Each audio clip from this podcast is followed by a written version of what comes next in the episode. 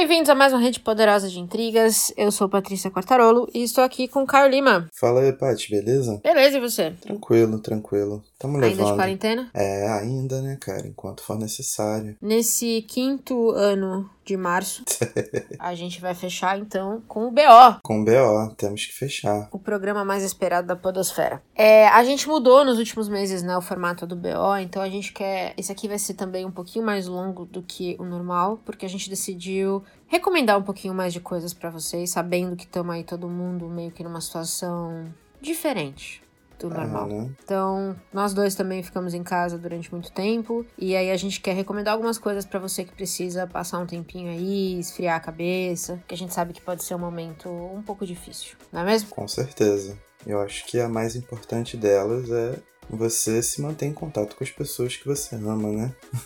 Faz muito Verdade. bem manter uma relação, pelo menos, de, de contato diário aí com pessoas do seu círculo mais próximo. Mas fora isso, temos muita coisa, muitíssima coisa. É, eu acho que o que eu tenho percebido é. Eu não sou uma pessoa ansiosa naturalmente, mas hoje vai fazer 14 dias que eu não saio de casa. E aí você sente que de vez em quando a ansiedade vai chegando, assim, né? Porque uma coisa é você não querer sair de casa, que é o que eu, eu nunca quero, mas outra coisa é você não poder sair de casa. Então é um sentimento muito diferente. É, É, né? Você perdeu o direito de, de ir e vir, digamos assim.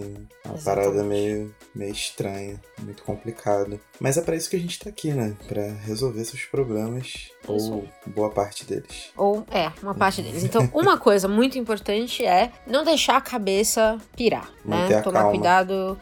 Exato. O importante é manter a calma e ocupar a cabeça, basicamente. E ocupar a cabeça significa também dar aquele tempinho pra você relaxar, pra você contemplar as coisas, né? Não deixar o, o bichinho da produtividade te pegar de vez. Faça coisas que são boas pra você. Se você tem planta em casa, mexe com planta. Você tem, no seu caso, né? No nosso caso, a gente tem gato. Vai Uhum. brincar com gato, vai lavar o gato, vai, sabe?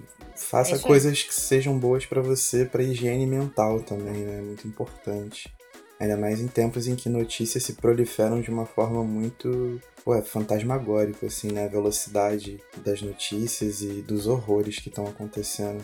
Então é bom ter essa limpeza É, e vale também pra se você precisar de um tempo de notícias, né? Você não precisa estar ligado também. o dia inteiro Sim, no, no jornal, na televisão. Eu digo isso porque eu trabalho com comunicação e grande parte da minha semana de trabalho tem sido monitorar as notícias e, e confesso que o final do dia tem sido muito pesado. Então, se você precisa de um tempinho, se você não precisa estar vendo notícia o dia inteiro, não fique fazendo isso, sabe? Cuida da sua saúde mental pra você também poder cuidar da dos outros ou ajudar na medida do possível. exatamente. Mas chega de papinho. Chega de Vamos papinho. falar do que importa. Vamos, vamos. Esse mês acho que nós dois tivemos a mesma situação, que a gente leu menos do que a gente queria, mas a gente assistiu muita coisa. Você tá na mesma, né? Eu comecei a ler muita coisa. Eu comecei a ler muita coisa no... muita coisa boa, que até Uhum. dá pra recomendar aqui. Hum. Se alguém quiser acompanhar a leitura também, esteja convidado. Mas realmente, né, o ritmo de leitura foi bem menor, assim, bem menor. É. Esse começo de ano como um todo, né, tem sido um pouco intenso. Foi, foi fora toda, né, desde o primeiro dia de janeiro a gente não teve sossego. Todo Exato. dia uma bomba nova. Eu ainda me mudei, então, Pois tipo, é. foi bem comprometido esse processo. É até uma forma também da gente comemorar esses três meses, né? Porque a gente manteve um calendário, manteve toda uma programação. Verdade. uma parada muito. Encerramos uma série agora, então, tipo, parabéns pra gente, como diz a Anitta, né? Parabéns pra mim. Calendário da produtividade rolou. Foi, foi, foi muito bem feito, inclusive. Eu tô muito feliz de, de- da gente ter conseguido seguir esse bagulho. Mas, voltando ao foco, eu acho que o único livro que eu realmente. Os dois únicos que eu realmente concluí, um foi uma releitura, apesar de ser um catatal. que Foi Os Detetives Selvagens. Uhum. Sem dúvida é meu livro preferido da vida, tipo, é o livro de cabeceira. Só que dessa vez eu tava me sentindo muito ansioso, né? Por conta dessas notícias todas, das incertezas, etc. E aí, cara, é o livro que me salvou, assim, tipo, tava faltando umas quase 300 páginas pra eu acabar. E num final de semana que eu tava me sentindo muito esgotado, eu sentei, assim, meio sentei, meio fiquei na cama e fui lendo, lendo, lendo, lendo. Eu acho que foi a melhor coisa que eu fiz, né? Porque o Bolanho tem essa coisa muito especial de, de conseguir manifestar essa nossa existência quanto sul-americanos que somos, né? Terceiro-mundistas. isso dá um certo conforto de você conseguir visualizar quem, quem você é na fila do pão, sabe? Não que isso seja bom necessariamente, não é? Mas pelo menos você não não se decepciona tanto quando você vê as coisas acontecendo. Você encara as coisas com uma lucidez maior. Muito e, bom. e vai seguindo. Então, essa foi uma leitura. A segunda leitura eu acho que é compartilhada pela gente, que acabou de sair, o Voragem. Sim. Que é um livraço, mano. Um livraço. A gente dedicou um. A gente dedicou um episódio inteiro a ele. E não foi à Uhum. toa. Stanizak mestríssimo. Uma parada assim. Cara, sem palavras. Vai no, vai no episódio, que o episódio tá bom. A gente fez com muita boa vontade, a mesma boa vontade que a gente usa pra esculachar livro ruim. Foi a que a gente usou pra elogiar o Tanizaki, o trabalho da Leiko Gotoda. E a edição da Tag é muito bonita, eu gosto muito da edição que eu tenho da companhia. Então foi outra leitura completa. E agora acho que eu comecei, né? comecei o Caliban, o Caliban e a Bruxa, da Silvia Federici. Boa. Que, cara, é a, meio que a causa de vida dela, né? Tipo, é o que ela pesquisou a vida inteira. A profunda relação que da mulher no- na questão do mundo capitalista, né? Principalmente na questão de reprodução e tal. Você já leu, você sabe muito explicar muito Uhum. melhor que eu. Eu já fui com boas indicações pra ler, inclusive a sua, porém eu não esperava que fosse tão bom. É aquela coisa de, de identificação, tipo, você realmente reconhece que aquele é o trampo de vida da Silvia, assim, você vai lendo, e apesar de ser um, um trabalho muito científico, né, muito... É, é a pesquisa dela, é, é o que ela se dedica a fazer, Uhum. mas ainda assim ela consegue ter uma fluidez muito boa. Ela consegue se fazer inteligível de uma maneira muito lúcida. Então não fica aquela coisa acadêmica, sabe? Aquele emplastro que eles usam assim, deixa tudo muito muito encorpado e você lê, lê, lê, lê e parece que é intransponível. Não, tipo, as ideias são muito claras, tudo é feito de uma maneira muito muito concisa, com uma linha de raciocínio muito muito reta assim. Eu estou achando muito, muito, muito bom e pretendo ler depois o ponto zero da revolução. É isso, é isso. Nessa linha do, da Silvia Federici, eu tô lendo o ponto zero agora, é, concordo totalmente. Essa, esse estilo dela continua aqui. Mais do Caliban e a Bruxa, que eu li ano passado em parceria com a Maria, do Impressões de Maria. Uhum. A, a Mari fez uma coisa muito legal no blog dela, que foi como se fosse um diário de leitura. Então, pra quem quer ler Silvia Federici, ou pra quem está lendo Caliban e quer ter um pouco mais de. quer compartilhar isso com alguém, eu recomendaria muito vocês passarem no blog da, da Maria, que chama Impressões de Maria, e, e buscassem esse, esse diário de leitura do, do Caliban e a Bruxa, porque ficou muito bom. Ela fez um trabalho excelente de impressões de leitura, que eu acho que pra quem pega a Silvia pela primeira vez, e eu tava com esse medo quando eu comprei o Caliban, que era, cara, se isso aqui, isso aqui tá muito acima do que eu posso entender no dia a dia de conteúdo feminista, sabe? Uhum. Então, pra quem tá lendo e ficou preocupado, como eu fiquei, sabe, de ser uma coisa muito, que nem você falou, né? Muito, talvez, de estudioso mesmo, né? É, de não ser muito acadêmico, né? didático. É, e eu, eu tava muito preocupado com isso. E apesar de não ser, às vezes ainda assim você quer compartilhar com alguém. Então, recomendo muito o, o material da Maria, porque ficou excelente. Outra parada que eu comecei a ler, eu tô na metade. Eu tô lendo um pouco cada dia e tô acompanhando junto com a Rê, né? Arroba renatac.arruda, que participou de- com a gente Uhum. do episódio da Noêmia de Souza, que também tá muito Grande bom. Rê. é o que é racismo estrutural do Silvio Almeida, daquela coleção Feminismos Plurais que saiu primeiro pela. Caraca, esqueci. Mas aí foi pra Pollen agora. Cara, o Silvio também é um baita, um baita pensador, assim, né? Desses novos que estão surgindo mediaticamente, porque ele tem uma carreira tanto jurídica quanto na questão de, de magistério e, e até filosófica, de certa forma Uhum. muito extensa, né? Ele ele é um cara dentro do meio dele muito reconhecido, mas com essa coleção Feminismos Plurais ele conseguiu sair, né, desse, desse, dessa redoma e alcançar novos públicos. Ele é um cara que ele consegue sintetizar pensamentos de uma forma muito sinistra, mano. Ele consegue realmente te fazer entender o contexto num livro que é curto, pequenininho, de bolso, né? E, e muito completo. Ele tem uma didática muito, muito, muito boa. E é como se fosse um pequeno guia mesmo, né? Para você começar a enxergar é, as veias abertas da, da colonização no Brasil, principalmente, e como isso funciona estruturalmente na, na composição do país. Cara, Vou continuar essa leitura. A Rê vai me acompanhando também. A gente vai trocando muita ideia sobre. E é isso. Muito bom. Outra parada que eu comecei a ler, que tá disponível de graça, inclusive, por causa desse bagulho de, de quarentena e tal. O livro Boca de Cachorro Louco, da K. Dantas, que é uma escritora, acho que ela é pernambucana, mas mora em, no interior de São Paulo, que é um livro de relato, tipo, um, é um livro meio testemunhal de uma relação abusiva que ela teve. Então são hum. pequenos textos que vão contando a construção dessa relação. O e-book está disponível de graça, acho que no perfil dela, que é @cadantas no Instagram. Você puxa lá. Mano, ela é muito boa escritora, muito boa mesmo vale a pena conhecer e, e a história da forma como ela da forma como ela escreve, da forma como ela narra, é uma daquelas peças que você usa como demonstrativo do que é uma questão também estrutural na sociedade, né? A forma como ela vai contando como, como conhecer o cara e tudo mais. Então, tipo, é bem pesado, mas é muito bom. Ela escreve muito, muito, muito, muito bem. E eu acho muito que é só. De coisas boas, coisas boas é só. Muito bom, muito bom. É, eu concordo com você coragem. Ia ser a minha recomendação do mês, inclusive.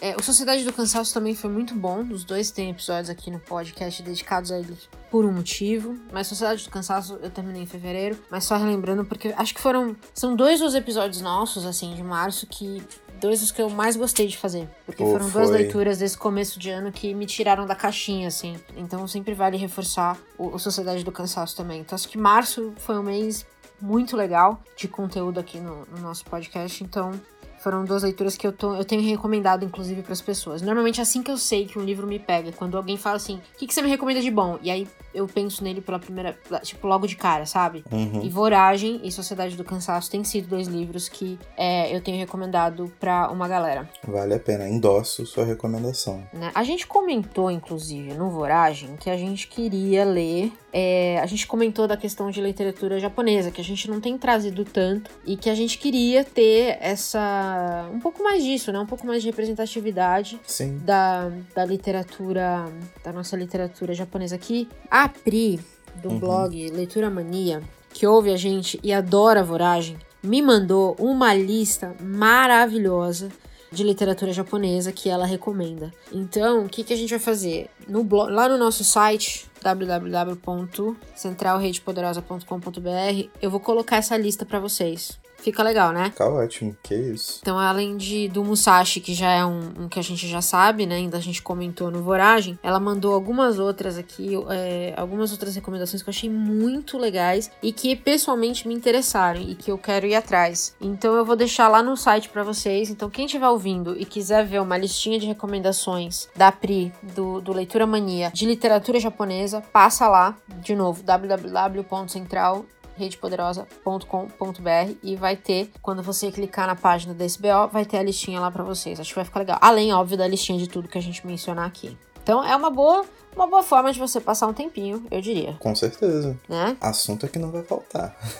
pois é. é. Eu também tô lendo, como a gente falou, né? O da Silvia Federici, o ponto zero da revolução. Eu tô lendo junto com a Evelyn, do arroba Lidos da Evelyn, no Instagram e no Twitter. Sigam ela, ela lê muita coisa interessante. É, a gente tem conversado bastante sobre esse livro, porque a Silvia ela é muito acessível, mas também tem muito conteúdo. Né? Então, em um capítulo, a gente já começou a pesquisar coisas, porque tem termos ali que são um pouquinho fora da nossa caixa, tem muita coisa para destrinchar. O ponto zero da revolução vai mais além do mulheres e capitalismo. Ele vai falar do trabalho doméstico e reprodução, que são duas questões é, extremamente relevantes né, para as mulheres dentro do capitalismo. Então, ela vai abordar esses dois temas muito especificamente. Primeiro, o primeiro capítulo foi só sobre trabalho doméstico, foi uma porradaria na minha cara. É, me deu muito que pensar sobre o trabalho doméstico, a forma como a gente lida com o trabalho doméstico, principalmente no Brasil, onde todo mundo quer ter uma empregada por status. Sim. Então eu acho que, não só por status, às vezes eu entendo a necessidade, mas eu também entendo que muita gente não sabe lavar a privada,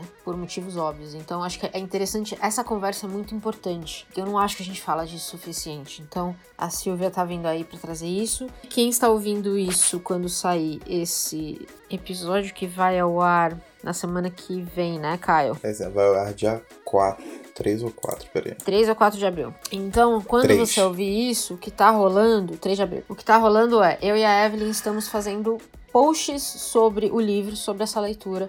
Uma, um domingo no podcast, no podcast não, um domingo na, no Instagram do Poderoso e aí dois domingos depois no da Evelyn e vice-versa. Então a gente tem a cada duas semanas a gente comenta um capítulo. Muito pesado. Muito pesado mesmo. E aí, já que a gente falou de coisa boa, vamos falar rapidinho de coisa ruim pra depois a gente entrar no que a gente assistiu e recomenda. O que, que você acha? Pode ser, acho que é boa. Até porque não tem tanta coisa ruim da minha parte. Além do Nafsura, né? É, o Naf é, Nafsura. É porque o Nafsura, ele tem uma questão que foi o que a gente discutiu no último episódio, que saiu nessa quarta-feira última, dia 1 de abril. O último episódio, é. o último episódio. A gente tem que gravar adiantado no tempo, isso é muito doido pra mim. Tô, Muito tô doido, tentando, mas é que ele, ainda assim, é o livro recente que contém a maior gama de informações ag- aglutinadas. é. Uhum. Então, se você for pensar por esse lado, dá pra você passar um pano. Mas realmente ele foi muito abaixo das expectativas. É muito mediano pro que ele se propõe, né? Exato. Mas não vamos falar muito, porque tem cinco episódios da nossa série do Nafsura pra você entender Sim, de onde sim. a gente tá partindo com isso. Então a gente só vai comentar aqui que foi, eu coloquei na minha lista de decepção porque eu realmente esperava uma puta leitura. E infelizmente não foi.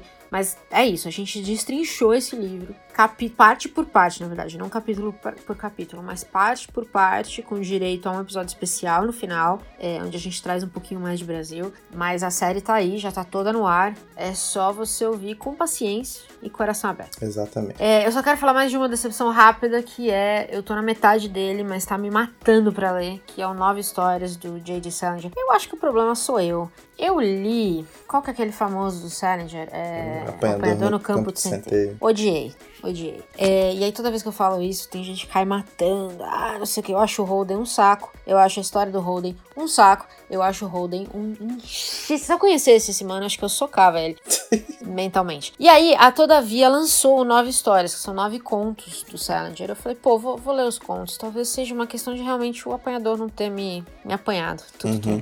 Mas, rapaz, o Salinger escreve muito bem, é é- ele é um autor, dá pra realmente, ele é um bom autor, mas, rapaz, mas que dificuldade. Eu acho que demorei um mês e meio pra ler quatro das nove histórias. Então não estamos caminhando no ritmo que eu queria.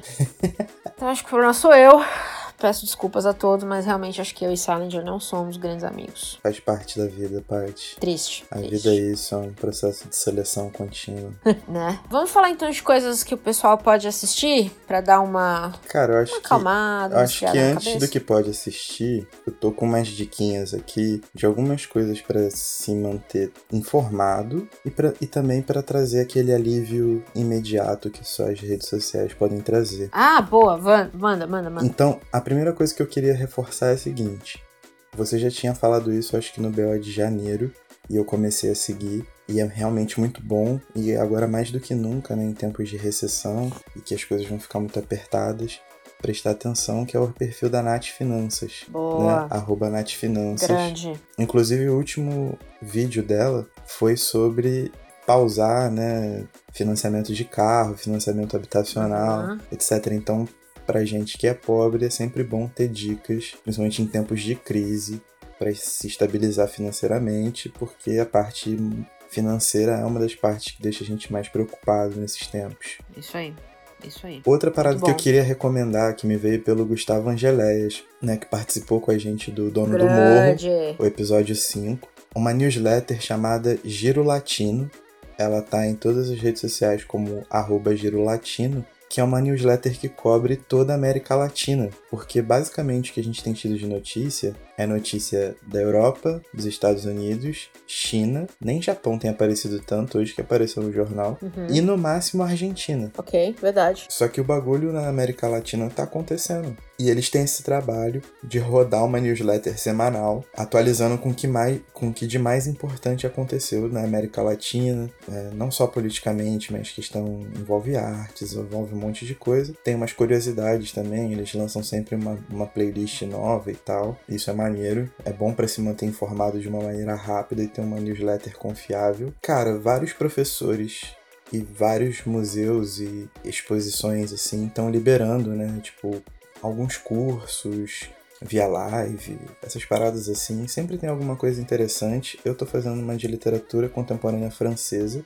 com o Ricardo Lízias, eu e a Fê. Legal. E, tipo, toda quarta e sexta isso ajuda a gente a, a controlar um pouco a questão do, da ansiedade mesmo, né? Porque tira o foco, a gente tá discutindo literatura, então a gente consegue dar uma acalmada dos fatos todos. Não necessariamente literatura pode ser a área de vocês, mas todo mundo tá, tá pegando alguma coisa, só não se entube de coisa para fazer também, né? tipo, Sim, senão é. você vai ficar maluco. Mas procura alguma coisa, vai no, no, no, Instagram, né? No perfil do Instagram, que é, é uma rede social voltada a fotos né, imagem, vídeo, procurem museus, exposições, procurem as artistas que trabalharam com a gente, a, a Isadora do Colagem Ruim, a Nathalie do Nus.art, nuss.art. Tem aquele alívio, né, estético de você olhar para coisas bonitas, de você Concordo. ter um, um, um respiro dentro de uma situação tão tão estranha, né? Tão inédita para todo mundo, assim. Eu ia falar que nessa linha de tentar achar coisas boas, o, os próprios jornais têm feito isso. O Guardian, nesses dias no, no Instagram, colocou assim: pô, as coisas estão fodas, aqui estão cinco notícias positivas que, ou coisas boas é, recentes que aconteceram. Então são coisas tipo assim: os, os animais é, abandonados nos Estados Unidos estão achando mais casa do que nunca, porque as pessoas estão em casa sozinhas e querem parcerias e querem companhia. Então eles pegaram assim cinco notícias relativamente, né? Na atual conjuntura é difícil chamar de positivas, mas não drásticas, não trágicas. E eu acho que mesmo os jornais que falam disso o dia inteiro precisam às vezes dar um tempo e eles estão vendo isso. Então é bom sim achar às vezes, sei lá, né? Seguir um, um perfil de gatinho por exemplo. Pode ser. E dar uma acalmada na vida, concordo total. Com certeza, tem que ter um, um respiro, né? Ainda mais em é. rede social, onde tudo acontece toda hora. Pelo menos procurando algumas coisas assim, você dá, um, dá uma acalmada no coração. Tem alguma outra coisa para poder observar e, e dar uma viajada. Acho que agora a gente pode falar do que a gente assistiu, né? O que, que você assistiu de bom? Cara, tem bastante coisa. O primeiro não é tipo bom. É bom. Mas, é okay. é, mas me surpreendeu porque eu jamais pensei que o Adam Sandler pudesse fazer alguma coisa decente na vida dele. Uhum. E ele fez o Joias Brutas, ou Uncut Gems, que tá no Netflix. Esse é aquele que acharam que ele ia ser indicado ao Oscar? Esse mesmo. Tipo assim, ah. ele não faz muita coisa além de gritar o tempo inteiro com sotaque porque ele é meio judeu. Hum. Mas é diferente. Ok. Eu acho que o pessoal se surpreendeu tanto que não era o Adam Sandler idiota e nem um Adam Sandler desastrado tentando fazer algum melodrama igual foi aquele clique. Uhum. Lembra desse filme do, do botãozinho que acelerava o tempo? Não, eu evito filmes do Adam Sandler. No final ficava tristão. Eu vi quando era criança isso. Mas, é antigão, é, assim. É antigão. Mas enfim, foi uma vergonha na vida dele. Mas esse filme não, esse filme é, é legal de assistir, tipo, ação, né? Com, hum. com drama, dinheiro, joias, sabe? Mas. Ok. É, dá pra assistir, tipo, você não vai perder seu tempo. Legal. Mas é, é maneiro, maneiro. Agora, filmes realmente bons. É. Primeiro, Simonal, acho que saiu ano passado, que fala da história né, do, do, Simonal, que foi acusado de ser caguete na época da ditadura. Uhum. Né, e teve a carreira dele arruinada. Cara, é um belo filme. Eu gostei bastante, curti. Curti alto. É uma daquelas histórias que permanecem no, no imaginário de todo mundo, né? Pelo tamanho que foi o Wilson Simonal, e, e para mim isso foi muito importante ver, porque ele era realmente um superstar, assim, no Brasil, né? Uhum. Obviamente, nem a minha nem a sua geração pegamos, a gente pegou os reflexos disso através de jornal, de matérias, arquivos confidenciais da vida aí, mas como o meio artístico brasileiro, assim, também é sujão, né, cara? Então, tipo, através de uma série de ações erradas, ele foi considerado caguete e a carreira dele acabou. Acabou completamente. Sabe qual é? Vale muito a pena ver, muito a pena ver. Eu tenho visto bastante coisa de cinema, cinema nacional ultimamente. Precisa dar uma reforçada nisso também, eu acho que é maneiro. Tem muitas produções boas rolando por aqui. E nesse mês, essa foi uma delas. Simonal. Assistam. Outro filme que eu assisti que é um filmaço, filmaço, filmaço. O Farol, com o Edward da Bella. Ou Robert Ai, aquele... Pattinson. Aquele Sim. preto e branco? Isso. Ele e o William Defoe, se eu não me engano. Cara, filmaço, filmaço. Ali ele provou ser um bom ator. O novo Batman. É, só que aí ele caga tudo sendo o novo Batman. Não sabemos ainda, muita calma nessa hora, né? Ah, mano. Não sabemos ainda. Depois da trilogia do Nolan, tipo, pra mim ainda já deu, sabe? Eu já tô satisfeito. É, a barra tá alta, a barra Pois tá é, alta, mas então- vamos ver, vamos ver. Mas sim, ok. Mas assim, é um filmaço, é um filme que, tanto quanto Coringa, por exemplo, né, que o, o Joaquin Phoenix, ele segura 90% do filme, nesse filme, o Farol, é uma situação muito parecida. Tipo, tanto Defoe quanto o Robert Pattinson, eles têm que segurar o filme inteiro porque são só os dois num farol. E são os dois jogando com a cabeça um do outro, com as vontades um do outro, sabe qual é? Então, tipo, é como se você estivesse vendo um teatro, assim, né? Entre aspas. Porque tá tudo muito focado no, no que os dois estão fazendo e como os dois se correspondem. E aí, tipo, tem que ser 50%. Sabe qual é? Uhum. Não tem muito o protagonista.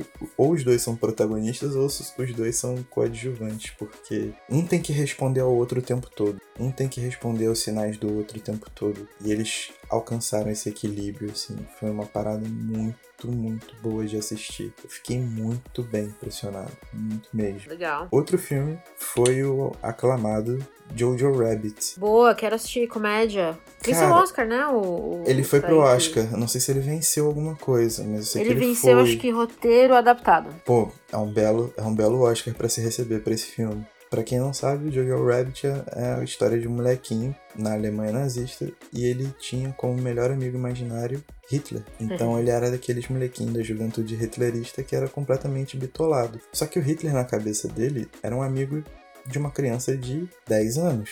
Então é o Hitler todo, né, tipo, todo felizão Afetado. todo afetado, todo engraçadão, fazendo várias sacadas boas. E esse esse amigo Hitler imaginário ia guiando os passos dele. Conforme a guerra vai virando de lado e a Alemanha começa a perder, o Hitler vai mostrando a verdadeira faceta. E aí ele se depara com um monte de situações, no caso o Jojo, né, se depara com um monte de situações em que ele olha para esse amigo imaginário de uma maneira mais serena em relação ao mundo que ele vê à volta dele. E ao mesmo tempo que tem muita comédia, tem umas cenas que são hilárias, você chora de rir, de verdade. Ele tem um- uma carga dramática muito forte, mas não a ponto de te deixar mal. Ela te deixa refletir acerca de como a educação, como os exemplos que você dá a uma criança e como, em como isso reflete os comportamentos dela, né? E, e- e como se estrutura pensamentos né, nazistas. Boa. Então, ao mesmo tempo que ele é muito divertido, ele é muito gostoso de assistir. Eu vou fazer um comentário cinéfilo cult aqui, de que a fotografia tem uma paleta de cores incrível. Mas é verdade, tipo, você bota na TV assim e fica assistindo aquilo. E é realmente agradável de assistir, tipo, toda a composição que eles fizeram, tudo. Mas ele te coloca pra pensar bastante também no final do filme. Tipo, uma parada bem bonita que o que o diretor fez, assim. E o Oscar por roteiro, melhor roteiro adaptado foi bem merecido. E, em relação a filmes, hein? Prestando atenção, a gente falou que esse BO seria longo. O último que eu assisti que me chamou bastante atenção foi O Poço, ou El Royo, Royo, sei lá Hum, tá todo mundo falando dele. que saiu no Netflix. Eu coloquei pra assistir logo depois do pronunciamento do, do Bolsonaro, acho que foi na terça, acho que foi terça ou quarta. E isso me deu uma depressão muito grande.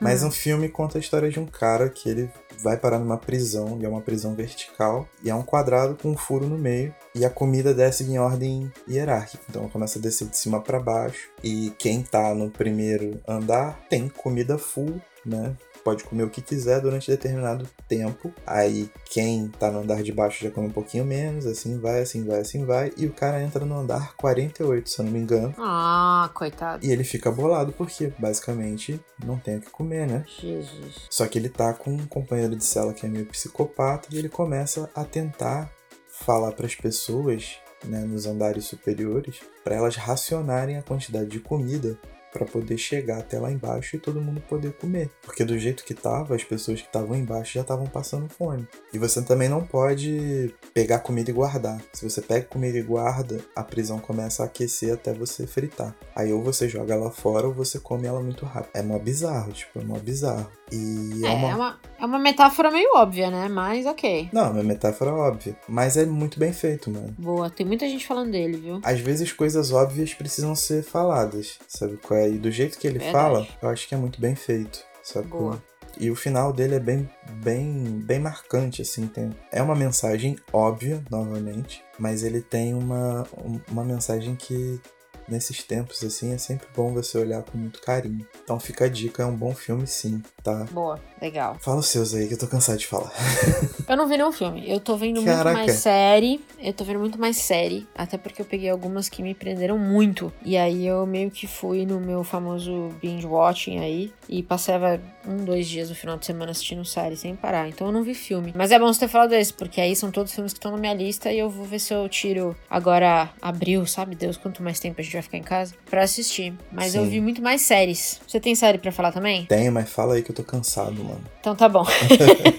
eu assisti recentemente na Netflix é, o caso de Gabriel Fernandes. Eu acho que eu comentei sobre essa série no último BO, mas é, como a gente tá fazendo um BOzão de recomendações, vale falar de novo. Que é uma série que fala um pouco mais, tem seis episódios, fala sobre o sistema de proteção à criança nos Estados Unidos, partindo de um caso de uma criança de 10 anos que morreu no hospital quando chegou em casa, quando chegou no hospital. E aí, quando foram investigar, perceberam que essa criança tinha sofrido vários abusos físicos, tipo, apanhado muito, tinha ossos quebrados, tinha muita coisa que ninguém conseguia explicar. E aí foram investigar. Pois é, muito pesado. É muito pesado mesmo. Então, assim, esteja num, num bom momento psicológico para assistir, porque tem episódios que você quer só chorar de verdade. Mas eu acho que é importante esse tipo de assunto porque se é assim nos Estados Unidos, imagine você como é aqui no Brasil, em, em, que a gente não tem um sistema de proteção tão, tão grande ou tão, vamos dizer, tão encorpado. Então acho que é importante a gente ter essas noções de, de como funciona ou do como não funciona.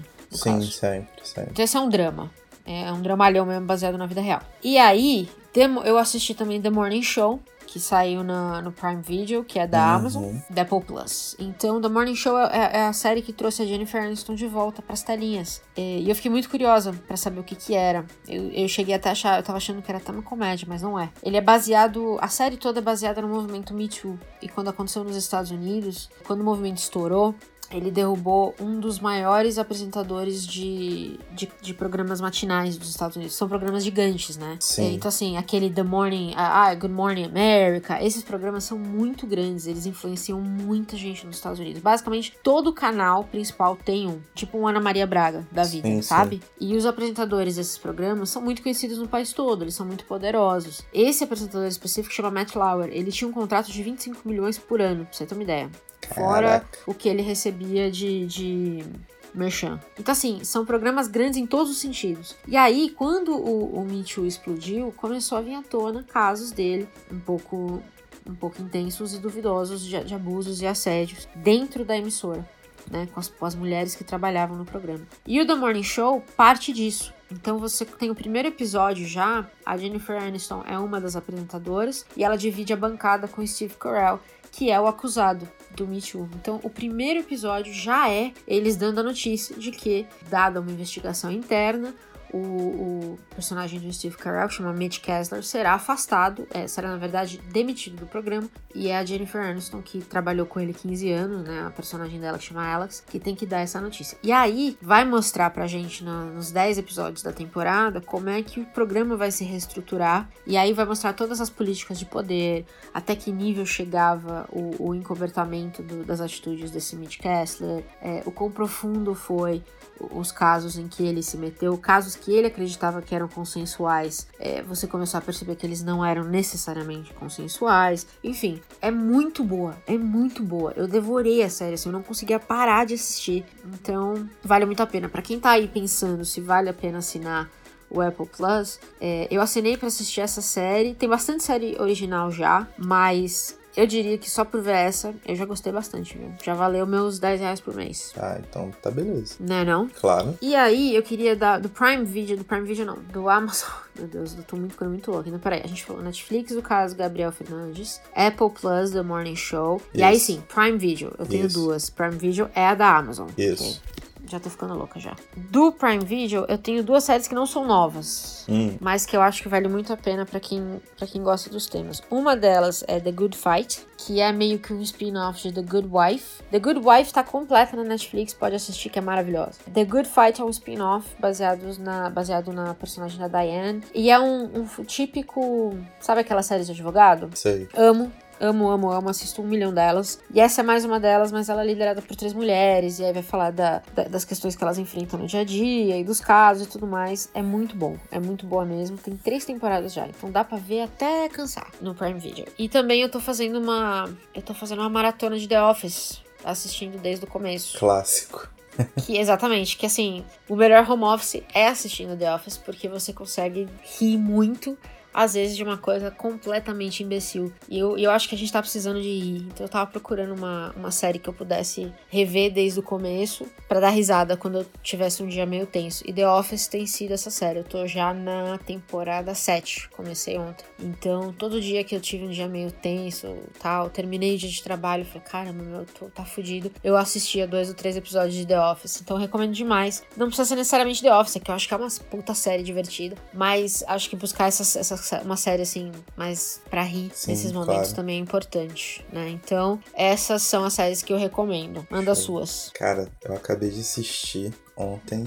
Eu tô te recomendando desde que comecei, a 000. Foi. Já encheu meu saco. Gente, Tem o cinco, saco. tem cinco mensagens suas no WhatsApp falando disso. Então, Sim. terminei ontem. Pus na lista. Ah. Que série, mano. Ela é inspirada no livro do Roberto Saviano, que a gente comentou lá no primeiro episódio do, da série da Nafissura. Primeiro ou segundo episódio. E, cara, eu não li o, o 000 ainda, mas se o livro for do nível da série, já vai ser um livraço. Que a série é muito boa. Conta a história de um braço da máfia italiana Uhum. que se sustenta a partir do tráfico de cocaína. Só que Ah, não acredito. é, né? Difícil. Meu Deus. Eu fico muito. que esse lance de honra, assim, né? Eu fico muito ressabiado quando falam que, que máfias se sustentam com tráfico, assim. Eu não consigo acreditar. Mas enfim, Lamentável. essa quantidade gigante de cocaína chegar até a Itália é um caminho muito louco, porque essa droga sai do México, tem um atravessador americano, vai parar no Marrocos pra chegar na Itália. Nossa senhora. Então o esquema é muito grande. E eles mostram exatamente isso. E o mais maneiro dessa série, que quando tá no México todo mundo fala espanhol, quando tá nos Estados Unidos todo mundo fala inglês, quando tá no, no Marrocos tem gente falando em árabe, não sei exatamente a língua que é falada no Marrocos, mas postar um, um árabe aqui só pra deixar constar. E quando tá na Itália estão falando italiano, mano. Animal. E aí você vai vendo como é que as culturas giram, porque tudo isso influencia na forma deles negociarem. É animal, tipo, é animal, é, é eletrizante, assim. Fora, né, toda, todo o enredo por trás de cada núcleo, que é muito importante saber, e aí você começa a entender ainda mais as motivações, tem essa relação, né, in- intercontinental para fazer essa mega operação acontecer e as diferenças culturais são nítidas, assim. Então, tipo, vale muito a pena. Outra série que foi aí, você que me recomendou e eu comecei a assistir é Hunters. Yay! Excelente. A Caçada. É, tipo, é boa. Eu curti. É boa. Ela tem um estilão anos 70, assim, né? Meio descolado, Total. assim. Undercover Brother e tal. Mas, cara, é maneiro, é maneiro. É maneiro. O Patino sempre fino, né, cara? Puta, meu, ele é foda demais. Ele é um belíssimo ator, né, cara? Meu Deus. Ele é o bicho. Ele é Pois o é. bicho mesmo.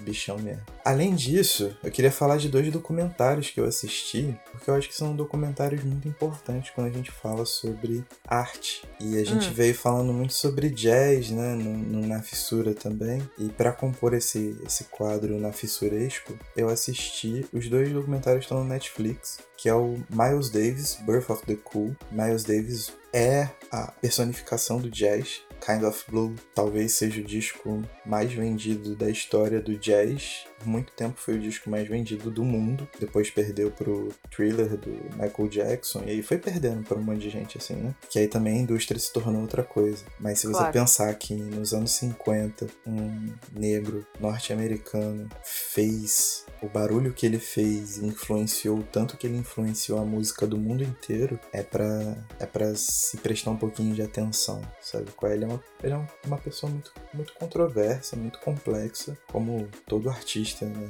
Tipo, é, como toda pessoa é também. Eu acho que esse documentário faz muito jus, assim, à memória dele. É um belo documentário. E outro belo documentário é o What Happened, Miss Simone.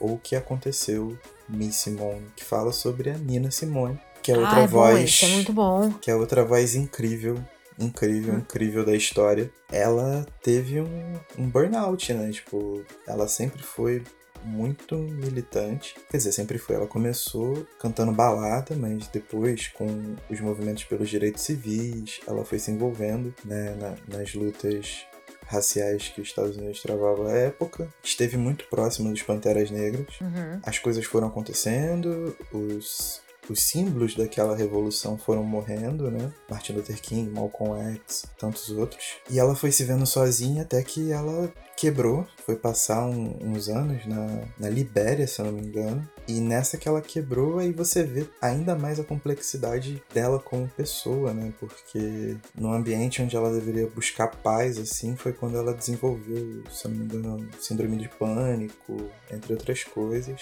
E o resgate dela, né? Da, da imponência que ela sempre teve ao se mostrar às pessoas. E depois, quando mais velha, como as pessoas tiveram que se juntar para resgatá-la e não a deixarem tão quebrada, né? Porque ela Uhum. realmente estava numa situação muito muito vulnerável, muito frágil.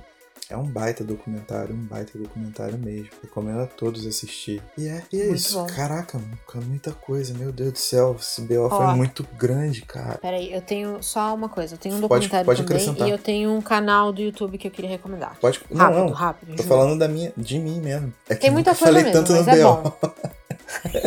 A Gabi, do Aspas Literária, recentemente postou no Twitter sobre um documentário que saiu na, na Prime Video da Amazon, que chama Out of Print. É um documentário de 2013, é narrado pela Meryl Streep, mas basicamente vai falar sobre a revolução dos e-books no mercado literário. E assistir esse documentário, assisti no final de semana, assistir em 2020 foi muito interessante, porque eles estavam, assim que o e-book saiu, não sei se todo mundo vai lembrar, mas a Amazon tinha um e-book a dois 2 dólares, 3 dólares. Ele veio realmente para tentar tirar os leitores do livro físico, vamos dizer assim, para ser uma opção.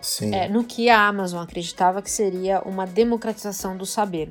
E aí, quando surgiu, foi, é, foi todo aquele embate de surgir algo muito barato, e aí agora eles precisam conversar e chegar no meio termo, né? Como é que você, como é que você alimenta toda a cadeia desse conhecimento? Então é essa conversa que eles têm. Eles vão conversar com bibliotecários, eles vão conversar com autores, com todo mundo que faz parte dessa cadeia de um livro do começo ao fim, para entender os impactos do e-book, tanto os positivos, então até eles falam um pouco dessa questão do da autopublicação, né? Mas muito pouco, eu acho que ainda não era tão preeminente na época. Mas eles também vão conversar com autores conceituados e, e grupos de autores que precisam ser representados quando a gente fala de direitos autorais, até bibliotecários, mas não só isso, mas colecionadores de livro ou pessoas que cuidam, que veem o conhecimento como ele precisa ser democratizado no momento certo, né? Então, o que que acontece se alguém comprar todas as bibliotecas do mundo? Uhum. O que, que acontece se alguém for dono dos direitos autorais de Moby Dick, por exemplo, e decidir que ninguém mais vai poder ler? Então tem um debate muito interessante ali, e eu acho que é um documentário muito bom, apesar de já ser um pouco antigo, já estar um pouco defasado dos nossos anos, porque em 7, 8 anos muita coisa aconteceu. É, ainda assim eu achei interessante porque eu não tinha visto.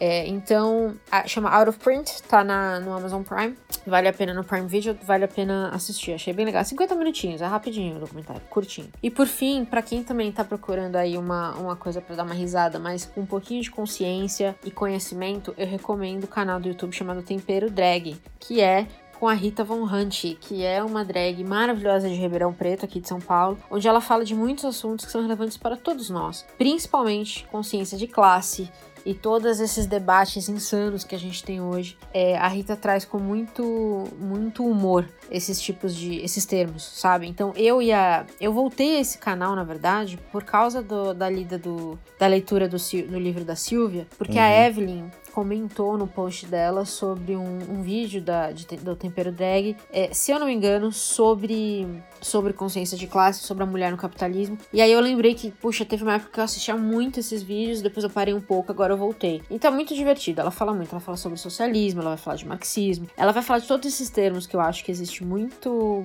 que existe pouco conhecimento sobre, mas muita opinião, sabe? Sim. E de uma forma muito engraçada, muito divertida. E a Rita é linda, então super vale a pena assistir para quem gosta dessas coisas. E, e divertido. Então, também, se você tá afim de manter a cabeça rodando, funcionando, mas também trazer um pouquinho de humor, eu, eu recomendo muito o Tempero Drag. E agora acabei. Respira. Eu lembrei mais uma, lembrei mais uma. Antes de respirar, saiu o CD novo do Pearl Jam, Gigaton. Boa! Olha só. É, eu não ouvi ainda, vou ouvir. Quando esse BO tiver, eu já vou ter ouvido. Mas como é Pearl Jam, eu já vou indicar. É isso aí, não tem erro. Tem coisa que não tem erro, a gente sabe. Exatamente. A gente não tem erro, Pearl Jam não tem erro. A Dan Sandler não tem erro. É isso aí. Então, ó, tem quase uma hora aí de conteúdo para vocês hoje, de uma lista, um listão de recomendações. Se você perdeu alguma coisa, se você quer ver um pouquinho mais, é, vai lá no nosso site, vale relembrar www.centralredepoderosa.com.br que vai estar essa lista toda lá, certo, Caio? Certo. E aproveita para colocar o podcast em dia, porque tem Pois é. bastante coisa que a gente soltou nos últimos meses. Tá tudo muito, feito com muito carinho, com muito cuidado. É isso. Continue apoiando conteúdo independente, conteúdo responsável e se cuidem. É isso. Sigam a gente no Instagram pra vocês saberem quando vem episódio novo por aí e saber também o que a gente tá lendo. A gente tem comentado aí umas duas semaninhas antes do episódio sair que livro que a gente tá, vai comentar e quem sabe você lê antes de ouvir. O Instagram é o Poderosa Rede em todas as redes sociais. Essa parada aí. É isso? É isso. E tchau. Tchau.